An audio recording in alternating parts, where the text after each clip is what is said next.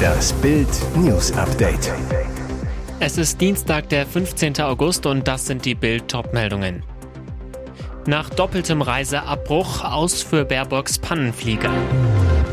Verdacht auf Sozialleistungsbetrug. 435 Südosteuropäer, sechs Häuser. Festnahmen bei Razzia. Inferno in Frankreich. Tausende Urlauber evakuiert. Der Pannen-Airbus von Außenministerin Annalena Baerbock wird nach dem Flugfiasko vorzeitig aussortiert. Nachdem der Pannenflieger seinen Flug mit Bundesaußenministerin Annalena Baerbock zweimal abbrechen musste, fliegt der Airbus aus der Flugbereitschaft, wie Bild erfuhr. Ein Sprecher der Luftwaffe zu Bild. Wir werden die beiden A340 so schnell wie möglich, das heißt in den kommenden Wochen, vorzeitig außer Dienst stellen. Das Aus der beiden Flugzeuge war bereits beschlossene Sache. Sie hätten allerdings noch eine Weile fliegen sollen. Die beiden Airbus A340 sollten im September 2023 und Ende 2024 ausgesondert werden, so der Sprecher. Klartext, die Konrad Adenauer, mit der Baerbock unterwegs war, hätte eigentlich noch bis Ende kommenden Jahres deutsche Politiker um die Welt fliegen sollen. Nun soll sie doch schon so schnell wie möglich außer Dienst gehen.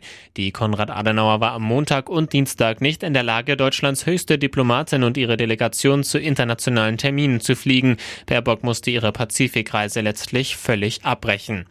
Der Pilot wandte sich per Lautsprecherdurchsage an die Passagiere. Wenn Sie auf die Monitore schauen, dann werden Sie das gleiche Flugverhalten wie gestern wiedererkennen. Wir sind gerade am Kreiselfliegen. Uns ist tatsächlich leider das gleiche Problem, das wir gestern hatten, wieder passiert. Um kurz nach 6 Uhr rasten Polizeiwagen in die Sackgasse in Duisburg-Friemersheim. Ihr Ziel, sechs heruntergekommene Mehrfamilienhäuser, vor denen überquellende Mülltonnen stehen. Hier sind 435 Südosteuropäer gemeldet, die Geld vom Staat kassieren. Razzia wegen Verdacht auf zigfachen Sozialleistungsbetrug. 130 Polizisten springen aus ihren Wagen, stürmen in die Häuser, sichern sie nach allen Seiten ab. Die Befürchtung, auch illegal eingereiste Migranten könnten hier leben und flüchten. Polizisten schreiben die Namen von den Briefkästen ab, um sie mit den Meldelisten vergleichen zu können, gehen dann in die Häuser und Wohnungen. Auf den Parkplätzen im Innenhof und in der Tiefgarage stehen mehrere teure BMWs. Auch dafür interessieren sich die Fahnder. Peter Hilbrands, Sprecher der Stadt Duisburg. Am heutigen Tag wird eine durch die Stabsstelle Sozialleistungsbetrug initiierte Meldekontrolle in Duisburg-Friemersheim durchgeführt. Der Gebäudekomplex umfasst 140 Wohneinheiten, in dem seit Jahren eine hohe Fluktuation hinsichtlich der Mieterinnen und Mieter festzustellen ist. Ziel der Maßnahme ist es, den aktuellen Meldebestand mit dem tatsächlichen Bewohnerbestand abzugleichen. Flammenhorror in Frankreich. Ein Großaufgebot der Feuerwehr kämpft im Süden des Landes gegen verheerende Waldbrände. Mehrere Campingplätze mussten geräumt werden. Einer wurde von den Flammen zerstört. 3000 Urlauber wurden evakuiert. Und die Behörden gehen davon aus, dass noch weitere Menschen in Sicherheit gebracht werden müssen. Mehrere Straßen wurden gesperrt. Im Departement Pyrenäe-Oriental standen zahllose Bäume und Büsche in Flammen. Dort sei ein Feuer von großer Heftigkeit im Gange, so Innenminister Gérald Damanin am Montagabend. Er rief Anwohner und Urlauber zu größter Wachsamkeit auf. Die Feuerwehr war mit 13 Flugzeugen, drei Hubschraubern und rund 650 Feuerwehrleuten im Einsatz. 17 Brandbekämpfer erlitten leichte Verletzungen. Das Feuer war am Montagnachmittag zwischen Saint-André und dem beliebten Badeort Argelès-sur-Mer am Mittelmeer ausgebrochen. Der Brandort liegt westlich der Großstadt Perpignan, unweit der spanischen Grenze. Größere zusammenhängende Waldgebiete gibt es vor Ort nicht. Der Kampf gegen die Flammen gehe weiter, teilte Umweltminister Christophe Béchou am späten Abend mit. Die Feuerwehr mobilisiere zahlreiche Mittel zu Land und aus der Luft, um der Flammen Herr zu werden. Die Trockenheit und die starken Winde erhöhten das Risiko einer Ausbreitung des Feuers. Ulrich Gottwald, 85 Jahre alt, hatte die parkenden Autos vor seiner Einfahrt satt. Oft hätten die Gäste der gegenüberliegenden Gaststätte die Einfahrt oder das stehende Auto zugeparkt. Deshalb pinselte er sich vor etwa acht Jahren seinen eigenen Parkplatz auf die Brückkanalstraße direkt vor seiner Toreinfahrt. Über die Jahre strich er ihn immer mal wieder nach, da sich die Farbe wegen der Autos und des Regens löste. Er zu Bild.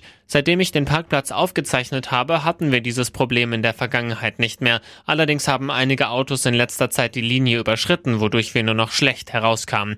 Deshalb habe ich den Parkplatz am Samstagnachmittag erweitert. Daraufhin hat sich jemand bei der Polizei beschwert.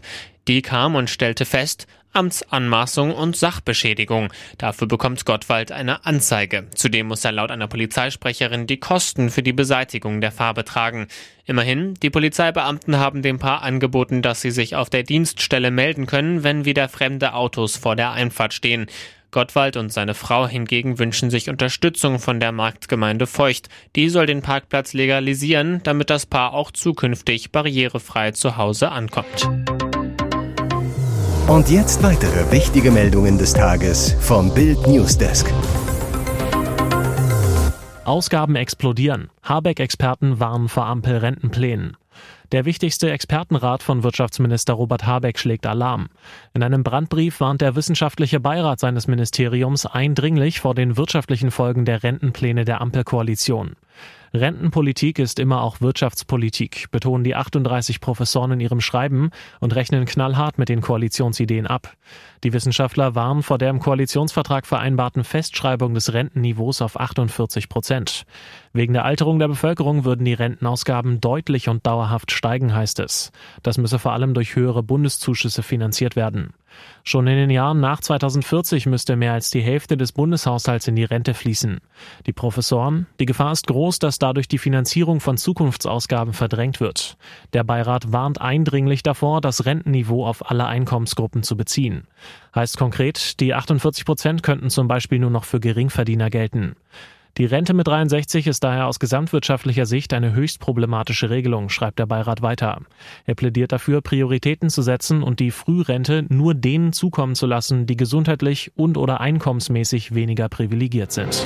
Ex-Co-Trainer von Nagelsmann. Frankfurt-Trainer stichelt gegen Bayern. Nach der deftigen Supercup-Pleite gegen RB Leipzig knöpfte sich Bayern-Trainer Thomas Tuchel seine Mannschaft vor und stellte die Stars öffentlich bloß. Seit Tuchel im März die Bayern von Julian Nagelsmann übernahm, ist weiterhin ordentlich Sand im Getriebe. Fakt ist, als Nagelsmann mit seinem damaligen Co-Trainer Dino Topmöller, der heute Eintrachts Chefcoach ist, gefeuert wurde, waren noch alle drei Titel drin. Unter Tuchel gewann Bayern letztlich nur die Meisterschaft auf den letzten Drücker am letzten Spieltag. Viele sehen mit Tuchel keine Verbesserung. Der Startrainer kritisierte unter anderem schon im April die fehlende Fitness und Kondition, beklagte sich auch über fehlende Führungsspieler. Ein klarer Vorwurf an Ex-Trainer Nagelsmann und dessen Team. Mit Blick auf die Situation bei den Bayern sagt Topmöller auf Nachfrage, da ist es besser, wenn man nichts sagt. Die Öffentlichkeit hat gesehen, welche Titel möglich waren und welche dann dabei rumgekommen sind. Ich habe Riesenrespekt vor Thomas Tuchel, er ist ein super Trainer, aber das ist nicht mehr meine Baustelle. Eine kleine Spitze kann sich der Ex-Co-Trainer von Nagelsmann also nicht verkneifen, wobei Topmöller weniger ein Problem mit Tuchel hat, sondern wohl weiter wenig Verständnis für die damals völlig überraschende Entlassung von Nagelsmann durch die Bayern-Bosse. Hier ist das Bild News Update. Und das ist heute auch noch hörenswert. Der Lagebericht Gewaltdelikte auf Bahnanlagen im Jahr 2022 liest sich alarmierend. Schon auf der dritten Seite des Geheimdokuments der Bundespolizei steht fett markiert ein beunruhigender Satz. Dort heißt es, bis auf Straftaten gegen das Leben ist in allen Bereichen ein zum Teil deutlicher Anstieg der Straftaten sowohl gegenüber dem Vorjahr als auch gegenüber 2019 mit Ausnahme von Landfriedensbrüchen zu verzeichnen. Dabei stellten die Körperverletzungen mit über 60 Prozent die größte Deliktgruppe dar. Weiter heißt es dort, der Einsatz von Messern und anderen gefährlichen Gegenständen stellt in der Gesamtbetrachtung ein zunehmendes Problemfeld dar. Hinterkörperverletzungen folgen dann Nötigung und Bedrohung und Widerstand gegen die Staatsgewalt. Besonders viele Gewaltdelikte passierten von Juni bis August, speziell Bedrohungen und Körperverletzungen. Vermutlich steht das im Zusammenhang mit überfüllten Bahnen wegen des 9-Euro-Tickets. Doch auch von Januar bis März sowie von September bis Dezember stiegen die Zahlen deutlich an. Man kennt das vielleicht. Einige Dinge werden mit dem Alter besser. Andere waren früher besser. Kinoliebling Matthias Schweighöfer, 42, hat da auch so seine Erfahrungen gemacht. Über die erzählt er gerne mit Gastgeberin Barbara Schöneberger in ihrem Podcast mit den Waffeln einer Frau.